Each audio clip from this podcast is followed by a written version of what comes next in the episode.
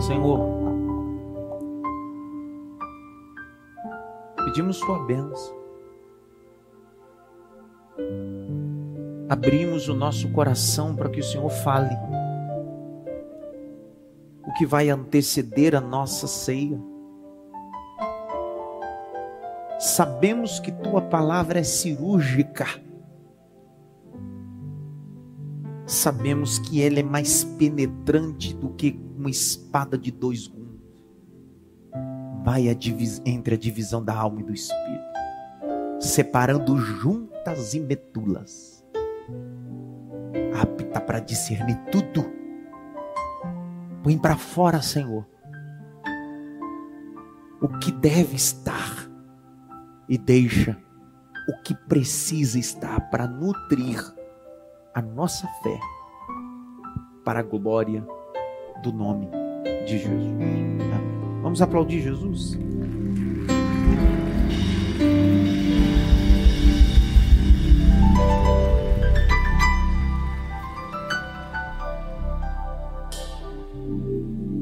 Eu prometo, nosso culto acaba sempre às 20 e 30, principalmente os últimos domingos eu tenho sido de forma fidedigna, obedecido isso. São 8 e 7, 8 e, 8 e 6. Dentro do protocolo litúrgico, então eu teria aí 24 minutos até a ceia. Então, de antemão, peço a você que me dê um pouco de paciência, que hoje vou utilizar alguns minutos a mais até a cerimônia para que tenhamos, mas penso que não será nada para extrapolar. Primeiro que a mensagem que tenho não será uma mensagem que costumeiramente vocês têm o hábito. Não vou fazer uma exposição de uma hora. Não, hoje não. Hoje farei uma exposição de 20 minutos de um sermão. Só que eu não chamo isso de sermão. Hoje eu chamo isso de palavra pastoral palavra doutrinária. Hoje eu chamo isso de ajustes.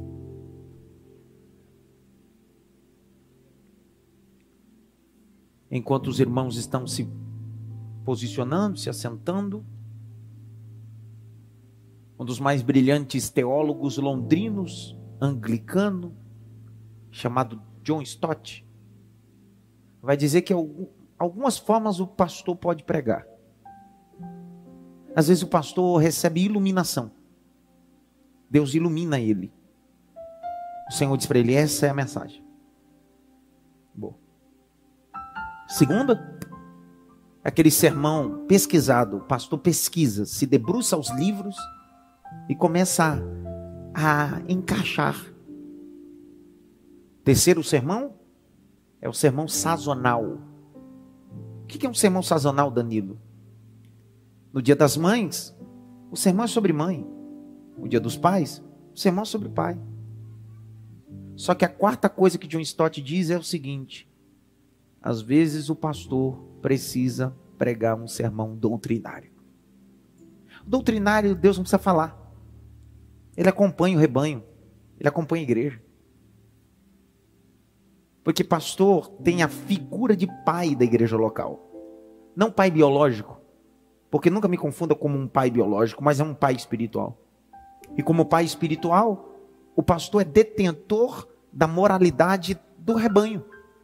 Quando algumas coisas começam a ser desajustadas, sair do local, é papel do pastor apertar. Por quê? Porque o escritor aos Hebreus diz que ele há de dar conta. Quem vai dar conta do rebanho, ainda que eles façam isso e façam com excelência para me auxiliar, mas a, o nome já diz tudo. Auxiliadores são grandes pastores auxiliadores, mas a responsabilidade espiritual está na minha mão. Eu posso ter grandes aronitas, grandes arãos, só que é sobre Moisés que está a responsabilidade. Então, essa mensagem que eu vou pregar aqui, Deus não falou nada comigo. Eu não estava em nenhum momento, veio o anjo e disse: pega a mensagem. Não. Hoje não é dia de mãe nem dia de pai. Hoje é mensagem doutrinária. Sabe aquele dia que teu pai dizia: "Senta aqui"? Que terminava e você dizia assim: "Era melhor ter me dado uma surra do que ter falado tudo isso"? É assim. Então eu vou dizer uma coisa. Vai doer. Olha, tem até um. Quem é que está nos visitando hoje? É para vocês também. Cara, você está com a camisa do Corinthians? Essa mensagem é para você também. Para Deus libertar e transformar um São Paulino. Cara, ele vem visitar a igreja e vem me afrontar. Ai, Deus do céu, cara. Eu estou falando que a coisa tá feia. Mateus 27.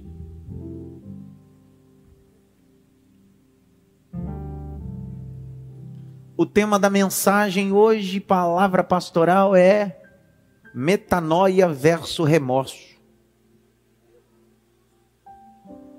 Metanoia versus metamelomai. Arrependimento versus remorso. São duas palavras gregas. Metanoia, arrependimento. Metamelomai, remorso. Então grite bem alto. Arrependimento versus remorso. Grite bem alto. Hoje vai apertar. Aleluia mesmo. Aos obreiros que estão na saída dos templos, aí em todas as áreas, nas três saídas, não deixe ninguém sair. Se sair é porque está endemoniado, pode pôr a mão na cabeça, porque vai escutar tudo. Eu vou falar até o nome. Se Deus me der, claro, a revelação.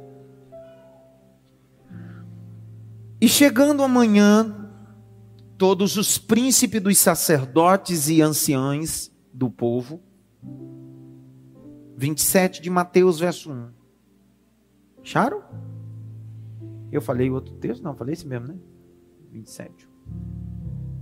E rompendo o dia, todos os principais sacerdotes e anciãos do povo entraram com conselho contra Jesus para matarem. E amarrando, levaram Amarrando, levaram e entregaram ao governador Pilatos. Então Judas, o que traiu, vendo que Jesus estava, havia sido condenado, tocado de remorso. Essa é a versão NA. A versão revista atualizada e revista corrigida colocou a palavra aí arrependimento. Só que a palavra grega que está aí, lembrando sempre que nós estamos trabalhando na perspectiva dos originais. E o texto original do Novo Testamento é grego koiné, 300 anos antes de Cristo, implantado por Alexandre o Grande para se tornar a língua universal. Lembrando que o texto que temos em mão em língua portuguesa, ele bebe da Vulgata Latina. Então vem do latim. Então, para entender o texto, eu preciso pegar a partir dos originais, e o original é o grego koiné. Então, eu estou trabalhando dentro dessa perspectiva. Então, o texto aí da NAA já de forma atualizada, de forma linguística, já corrigiu esse erro. Por quê? Porque não é arrependimento, é remorso. Então, se por acaso você tem uma versão aí na sua Bíblia que está escrito arrependimento, é só circular, escrever remorso. Ok? E se você quiser, pode pegar uma Bíblia que tenha já uma versão boa. Ali na livraria. Pergunta por quê? Tocado de remorso, devolveu as 30 moedas de prata aos principais sacerdotes e anciões, dizendo: Pequei, traindo sangue inocente. Eles, porém, respondendo: Que nos importa? Isso é com você.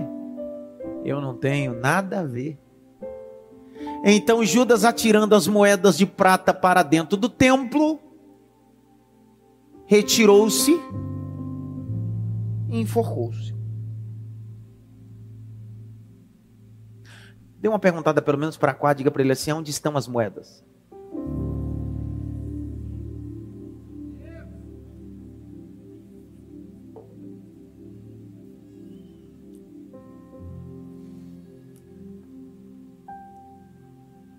A ceia é o contrato,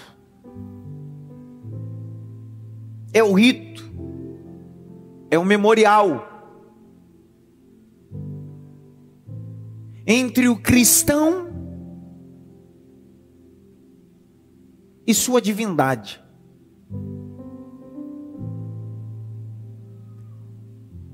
A confissão de Cristo ou declaração de Cristo é fazer isso em memória de mim.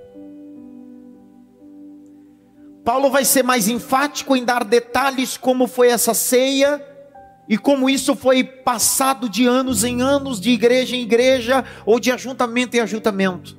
Ele vai dizer no capítulo 11 aos Coríntios, verso 23: Porque eu recebi do Senhor ele está dizendo: Isso não é invenção minha, não fui eu que inventei essa coisa. Eu recebi do Senhor. Eu nem estava lá. Mas ele passou pelos apóstolos, dos apóstolos a outros servos, e chegou até mim. Isso aqui não é invenção de homens. Me permita dizer que, infelizmente, nós estamos vivendo um tempo de libertinagem, de banalização Por que não dizer sobre liberalismo? A teologia liberal veio dos Estados Unidos da América. Veio para enfraquecer a ortodoxia de uma teologia que entende que o papel da igreja é ser a diferença. O papel da teologia liberal é o relativismo. E o relativismo é o oposto do religioso. Enquanto o religioso usa máscara, o relativista diz bem assim: é tudo na graça. E vive uma desgraça.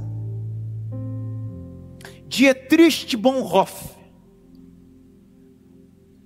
um dos teólogos brilhantes da Segunda Guerra Mundial, executado por Adolf Hitler.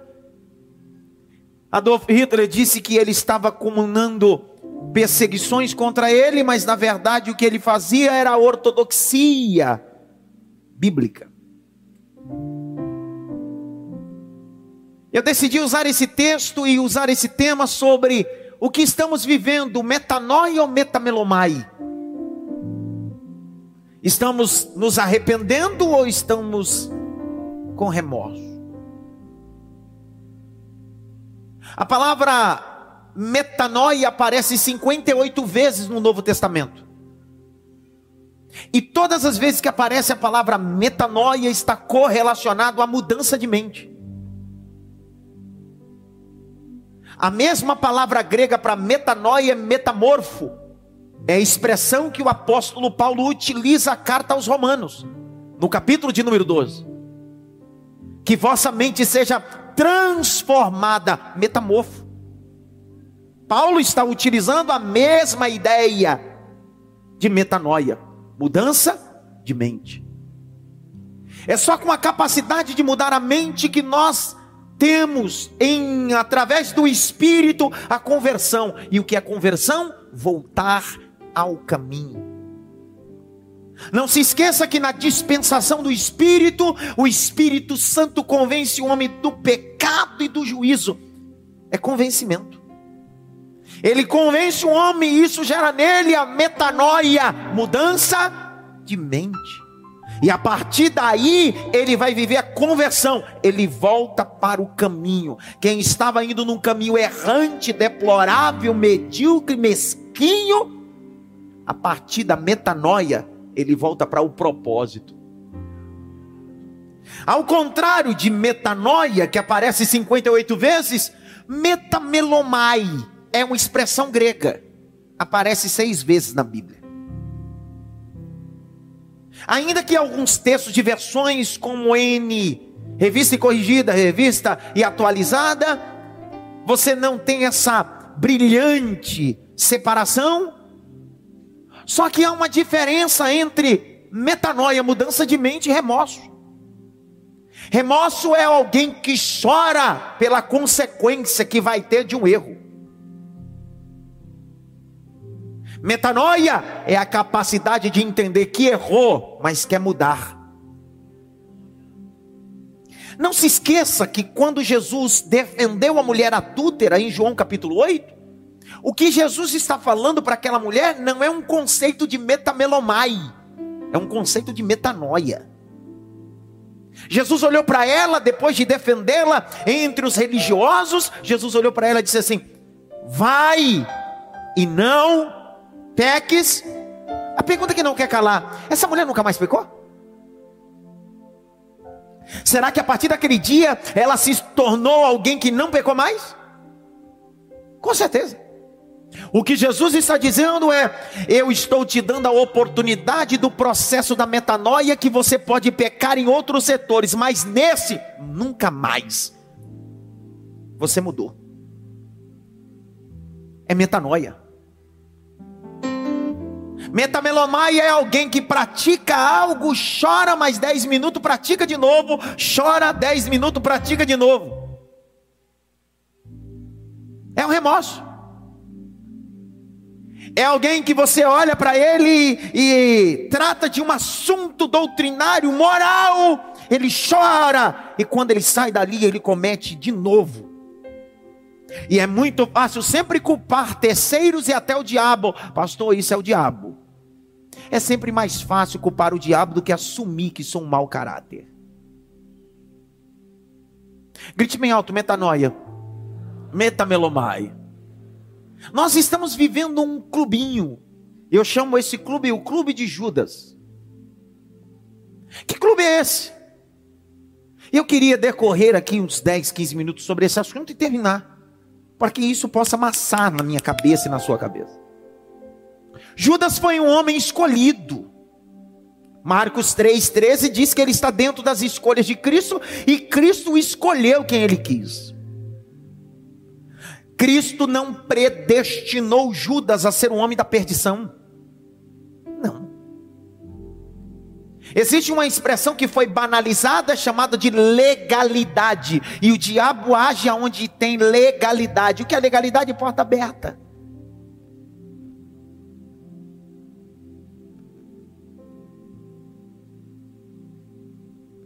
Judas recebeu o cargo mais importante dentro do colégio apostólico. Porque você não confiaria a tesouraria da sua empresa na mão de alguém que você não confia. Detalhe: Jesus nunca tocou em dinheiro. Jesus nunca mexeu com dinheiro. A única pessoa que tinha responsabilidade da bolsa e mexia com dinheiro era Judas Iscariotes. O texto diz que Jesus ia de cidade, cidade, de aldeia e aldeia pregando o evangelho. E para pregar e anunciar o reino de Deus, Jesus precisava de recursos. E o texto diz que muitas mulheres que tinham sido libertas, Lucas capítulo 8, verso 3 e 4. E muitas mulheres que foram libertas de espíritos imundos e curadas, serviam a Cristo com seus bens. Quando a mulher ou alguém era curado, liberto, na sua gratidão ela entregava bens, denários, alguma coisa. E quem é que administrava isso? Dentro da caminhada evangelística? Judas Iscariotes. Judas Iscariotes era um militante pela sua causa egoísta. Ao longo do tempo, ele se envolveu tanto com as moedas que deixou de se envolver com a causa do Evangelho. Ei, o Evangelho vai ter moedas. No Evangelho vai ter câmera. No Evangelho vai ter fama. Só que a coisa mais importante continua sendo o Evangelho. Não é eu que digo, é o texto de Marcos que diz: E a fama de Jesus ia de cidade em cidade, de aldeia em aldeia. Jesus tinha fama, mas isso não corrompeu quem ele era.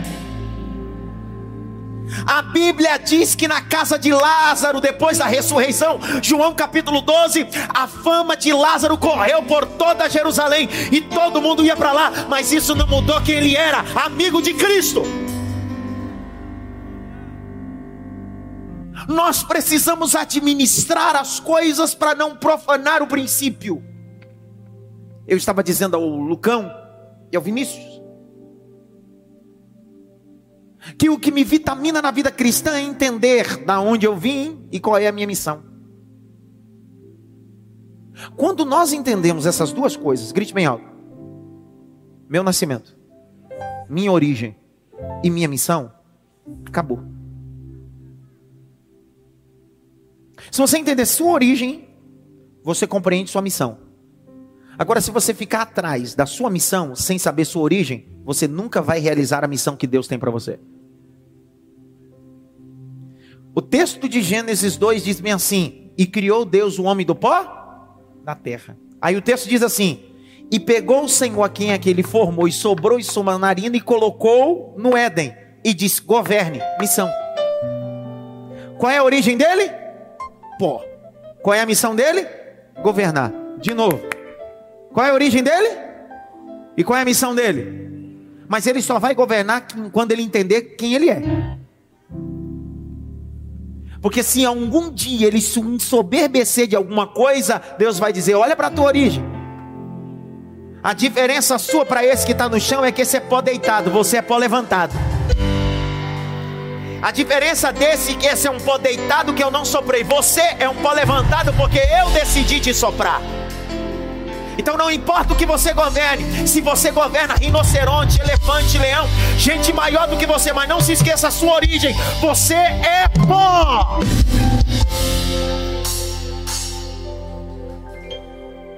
É para provocar mesmo. Se ele ficar chateado, você faz de novo. Aponta o dedo para ele e diz assim: Você é pó, tá bonitinho ou bonitinha. Aponta o dedo, você é pó. Um pozinho levantado, mas é pó. E esse pó levantado é só ele fazer assim, ó. Ele volta a deitar. Ah, ninguém dá glória agora. Vou de novo. É bom glorificar pó levantado, porque qualquer hora desse ele pode soprar e o pó deita. Então você pode ter dinheiro, você pode ter diploma, você pode ter contato, mas não se esqueça a sua origem. Você é pó. E tudo que você está vivendo é Deus que decidiu soprar. Não é mérito, é sopro dele. Levante a mão direita assim, ó, bem alto. Bata pelo menos em três mãos assim. Você é pó, rapaz.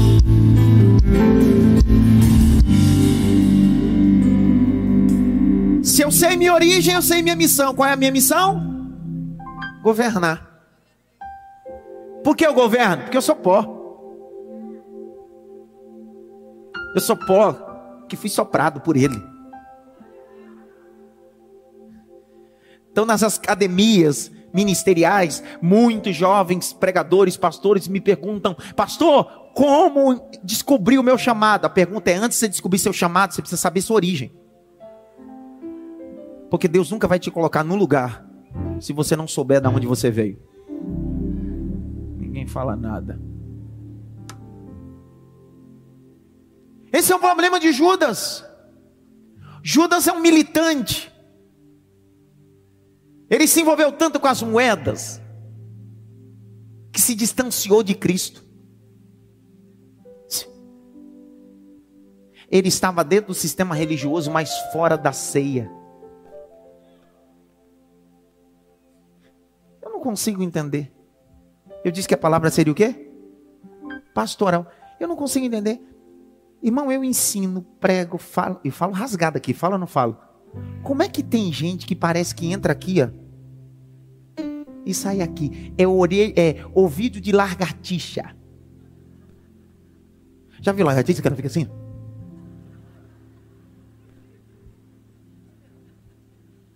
Tem gente que entra na igreja e tudo que eu prego, diz, meu Deus, meu Deus, que tremendo, tremendo, tremendo, tremendo. Sai daqui, faz tudo ao contrário.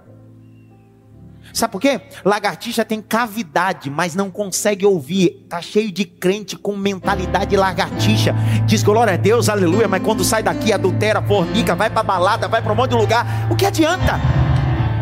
O que adianta? Aí chega aqui no outro domingo chora, ai meu Deus. Ah, não dá. Tá na hora de a gente mudar, cara. Não, pastor, senhor é muito quadrado. Vai redondo para o inferno, eu vou quadrado para o céu.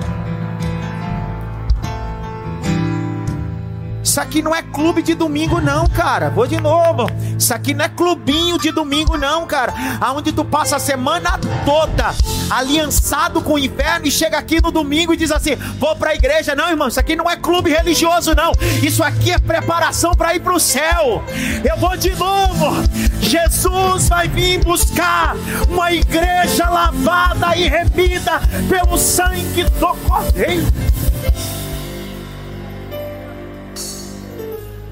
Se tu gosta de mensagem de coach, aqui não é teu lugar, cara. Aqui não tem mensagem de coach, aqui não. Isso aqui não é coach misturado com teologia. Isso aqui é teologia pura. Pura teologia pura. Pastor, o que é teologia pura? Eu quero ver da glória agora.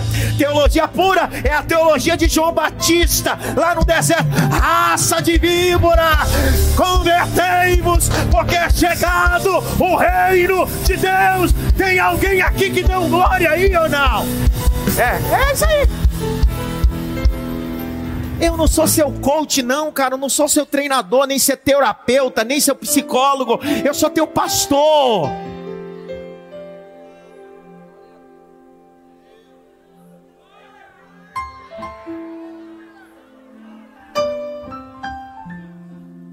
Aleluia. Grite bem alto: arrependimento e remorso. Os dois têm choro. Tanto quem se arrepende, tanto quem tem remorso. Só que a diferença está depois das minhas lágrimas, o que eu faço? Porque o quem tem remorso não faz, mas quem tem arrependimento diz: nunca mais eu faço, eu vou mudar. Ei, o cair é do homem, mas o levantar é de Deus. Vou de novo. O cair é do homem, mas o levantar é de Deus. Se o justo cair, o Senhor o levantará. Eu não estou falando de perfeição. Eu não estou falando de alguém que é infalível a caídas, a percas ou a erros. Eu estou dizendo, eu posso errar, você pode errar, mas eu não vou me conformar. Eu não vou aceitar ficar caído. Eu não vou aceitar sentar numa mesa de demônios e no domingo sentar na mesa da ceia. Eu tenho que decidir ou é a mesa da ceia com o cordeiro ou a mesa de demônios.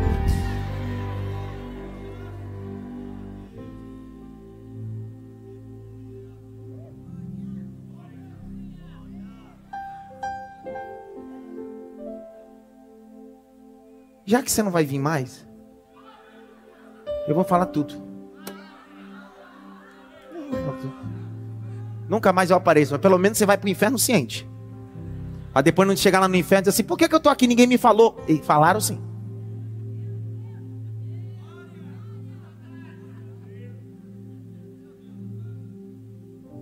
E não faz dessa mensagem pá, não, tá?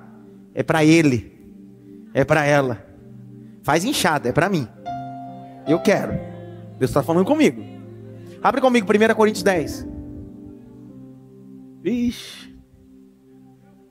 Eu já termino. Que essas mensagens ninguém manda eu continuar. É as milagres poderosos, vai, continua, não para, mestre. Essas daqui de vai, mestre, acaba, pelo amor de Deus. Já entendi. É, tá vendo? Vai, né? Nós estamos vivendo uma crise. Nós passamos a semana toda, alguns de nós, sentado na mesa de demônios e queremos no domingo sentar na mesa da ceia. Me desculpe.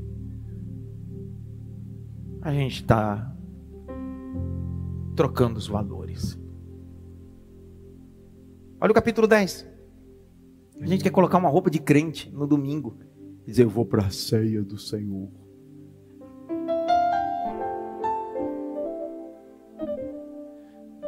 Abriu? Olha para cá, deixa eu falar uma coisa. Só teve acesso para o ambiente da ceia quem caminhava com Cristo. O dono do cenáculo cedeu o cenáculo, mas não teve direito de entrar. Porque ceia não é ambiente para simpatizante, é ambiente para discípulo.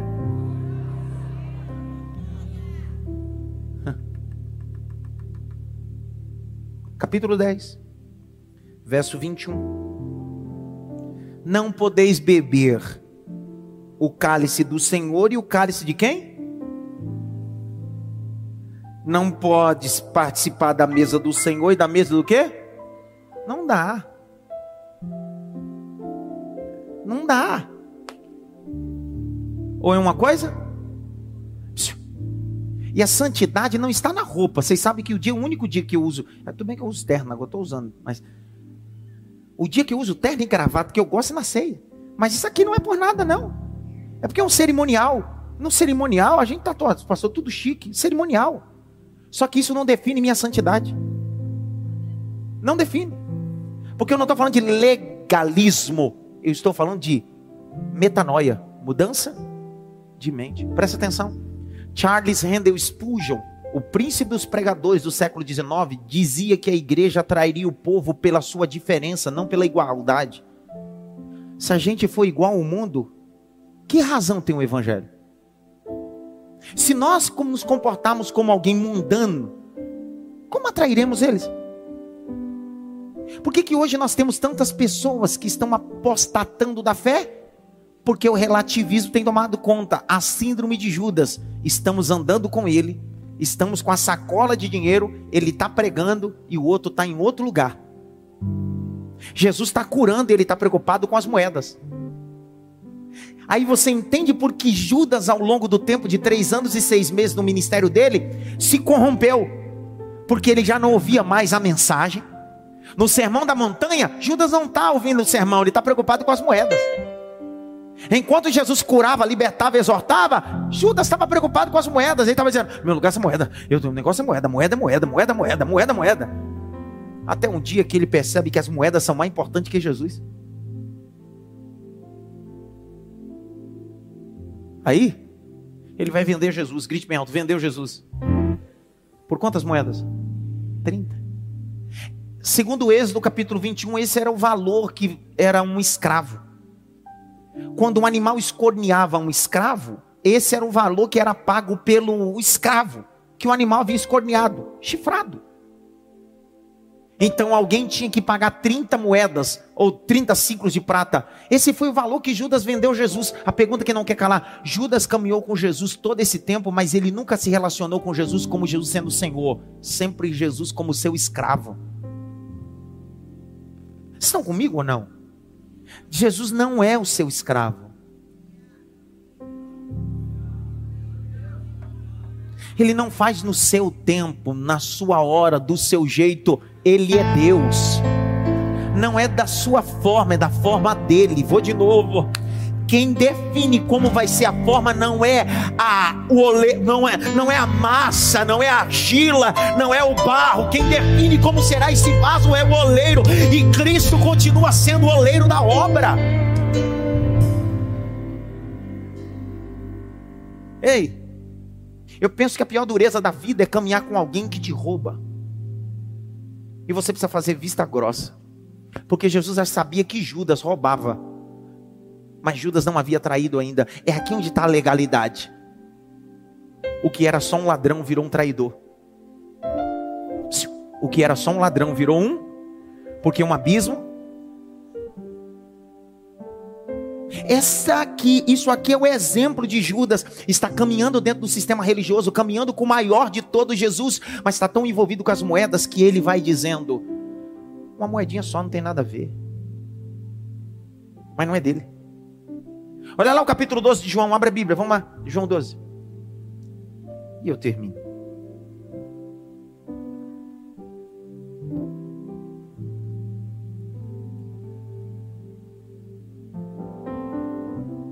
João 12.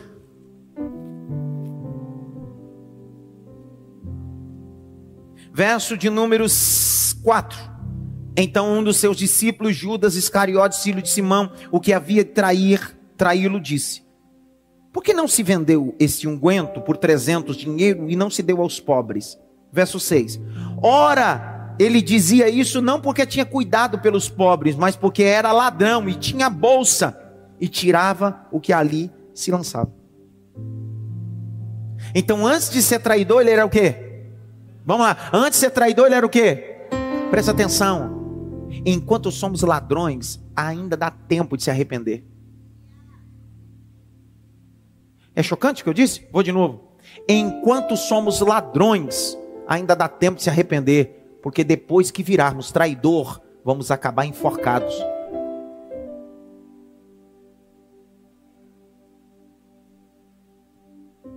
Judas é alguém que tem dificuldade de entender o processo, e o processo é uma metamorfose, é uma metanoia, é uma mudança de mente, é de dentro para fora, não é de fora para dentro.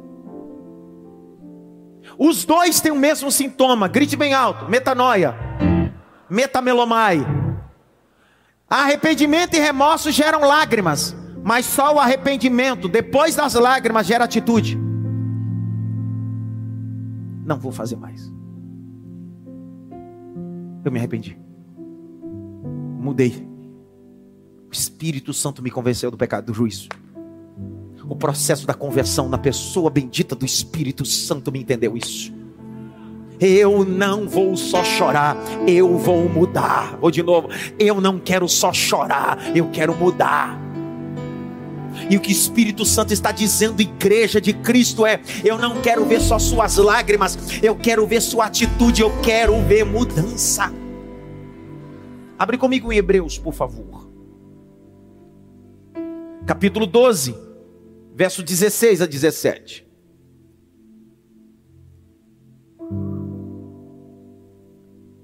Doze. 16 a 17. Cuide para que não haja nenhum impuro ou profano como foi Esaú, o qual por um prato de comida vendeu seu direito de primogenitura. Vocês sabem também que posteriormente, querendo herdar a benção, foi rejeitado. Quem? Esse é Esaú. Pois não achou lugar de. Embora com lágrimas tivesse buscado. Pergunta que não quer calar: Esaú chorou sim ou não? Só que Deus não estava olhando para as lágrimas, Deus estava olhando para metanoia. Deus não encontrou metanoia, Deus encontrou remorso, metamelomai. Eu fechei a Bíblia. Termino esse sermão para que seiamos com esse sentimento de temor, de confronto. que o Espírito de Deus gere em nós depois dessa mensagem, não remorso, arrependimento. Não preocupado com a consequência, preocupado com aquele que eu feri. Essa é a diferença de um marginal que mata alguém. Ele não está preocupado com o que ele fez, ele está preocupado com a consequência. Isso é remorso. Ei, ao longo de 20 anos, eu já vi muitas lágrimas de remorso no meu gabinete. Eu já vi muitos gritos de remorso no meu gabinete. Eu já vi gente caindo no chão de remorso. Mas sair do meu gabinete e fazer tudo de novo. Mas eu já vi gente chorando, se arrependendo e dizendo: eu não quero entristecer o Espírito Santo de Deus. Eu não quero desonrar minha família. Eu não quero desonrar a casa de Deus. Igreja de Cristo. Somos diferentes. Um pedaço de carne. Se o sal estiver do lado, ele apedrece. Experimenta pegar esse sal e colocar sobre esse pedaço de carne. Consegue? Você é sal.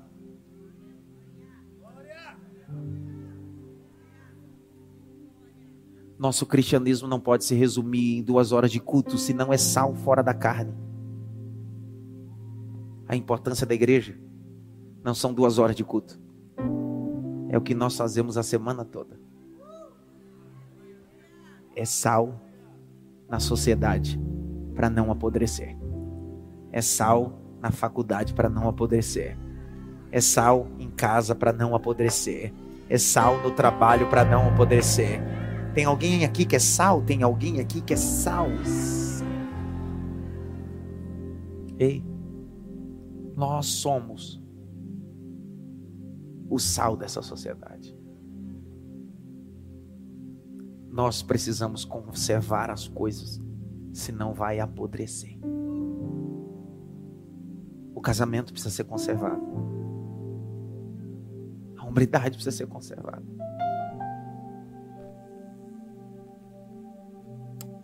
Vamos dobrar o joelho. Vamos orar.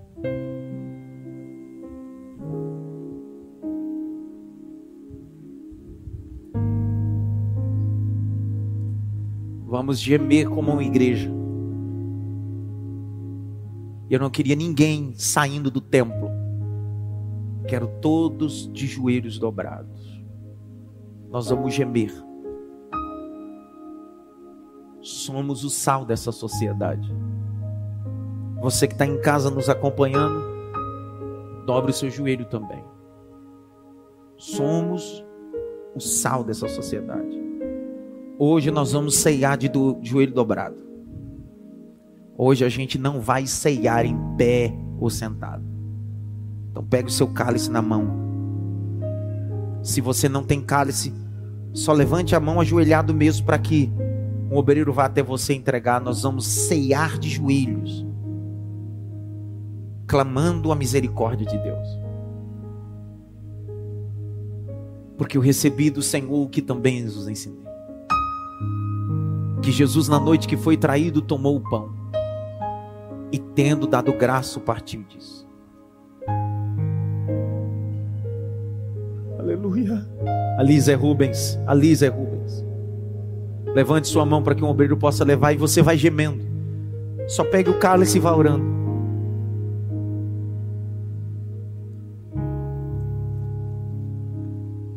Ainda dá tempo, Judas. Ainda dá tempo, Judas. Mas eu já roubei, só que não traiu ainda. Ainda dá tempo de se arrepender. Você é sal sobre um pedaço de carne. É por causa de você que a moralidade vai ser conservada. É por causa de você que não vai apodrecer alguns setores da sociedade. Para alguns, família já está apodrecido. Para outros, o casamento já está apodrecido. Para outros, a moralidade já não existe mais. Senhor, hoje ceiaremos de joelho confessando os nossos pecados e pedindo misericórdia. Pedindo a Ti, Senhor, que Tu és o corpo, Tu és o corpo. Pedir a Ti, Senhor, que és o sangue queremos fazer parte de uma, um clube religioso. Queremos ser, Senhor, sal da terra, luz do mundo. Eu sei que é difícil, mas nos ajuda. Nos ajuda, Espírito de Deus. Pegai o pão de joelhos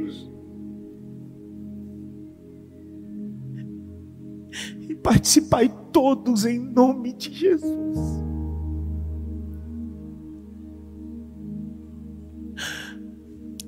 Aleluia.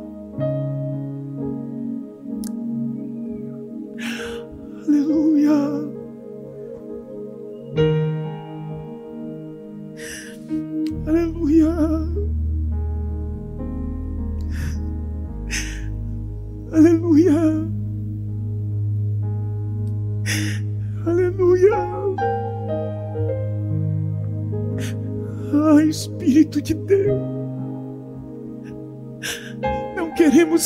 Geração só de lágrimas.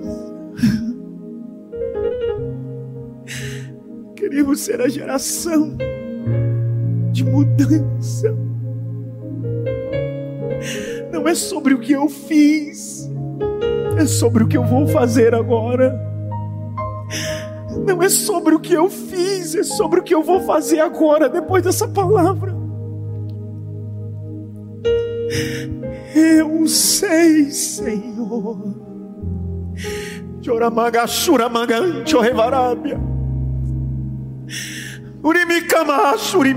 Zaragamácia. Aleluia. Semelhantemente, depois de Cear, tomou o cálice, dizendo: Esse cálice é o novo testamento do meu sangue. Fazer isso em memória de mim. Participai todos.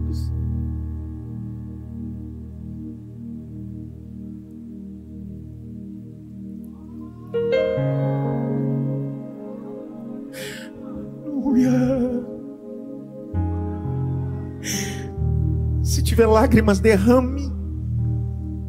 Se tiver glória, dê. Se tiver aleluia, entregue. Se tiver palavra de adoração, faça. Se tiver línguas estranhas, edifique a si próprio. Mas a igreja de Cristo é diferente. A igreja de Cristo é diferente. A igreja de Cristo é diferente. A igreja de Cristo é diferente. A igreja de Cristo é diferente. A igreja de Cristo é diferente. A igreja de Cristo é diferente. Nós não somos uma prostituta cultural, nós somos a noiva do Cordeiro. Nós não somos uma prostituta cultural, nós somos a noiva do Cordeiro, a noiva do Cordeiro de Deus, a noiva do Cordeiro de Deus. Noiva, a noiva, a noiva, a noiva do Cordeiro. Não dá para sentar na mesa dos demônios e na mesa do Senhor. É noite de abrir mão, é noite de tomar decisões, é noite de tomar vergonha na cara, é noite de dizer: Eu não quero o mundo, eu não quero essa coisa medíocre e mesquinha, eu quero é Deus. Eu quero Deus. Eu não preciso sair da sociedade para ser crente, eu sou o sal dessa sociedade. Eu não preciso sair da escola para ser crente, eu sou o sal dessa escola. Eu não preciso sair dessa faculdade para ser crente, eu sou o sal dessa faculdade. Eu não preciso sair desse ciclo, eu sou o sal desse ciclo. Um pedaço de carne que será salgado pelo meu testemunho, pela minha vida. Ecamachandarábia. Há um gemido na igreja. O grito hoje não é de vitória, o grito hoje é de gemido, dizendo: Aba, Pai. Hoje nós estamos vivendo um livro de lamentações, estamos lamentando, dizendo: Ó oh, Jerusalém, por que se afastaste de mim, ó oh, Jerusalém? Por que, ó Jerusalém, esquecesse dos meus princípios? Convertei-vos, converte-vos, converte.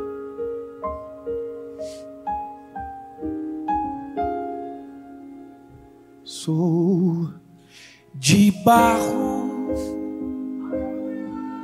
frágil mas em tuas mãos. Tomando seu assento em lágrimas, o adorando. Mesmo que eu esteja quebrado, sei que posso ser moldado pelas tuas mãos. Vá tomando seu assento. Diferente formas eu já quis ser. Mas dizem que quando o barro escolhe as mãos do grande oleiro, ele tudo pode.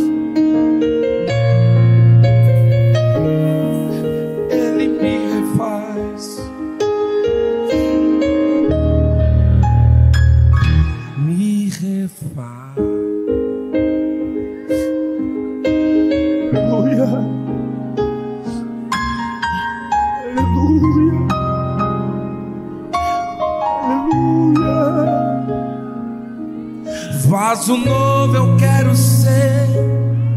A tua vontade eu vou viver. Me refaz, Deus.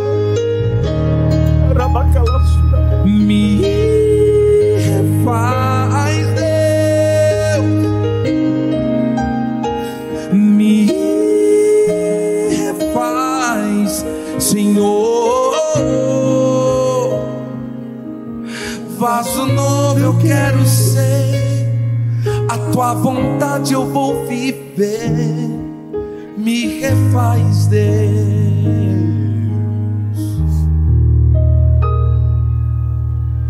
eu quero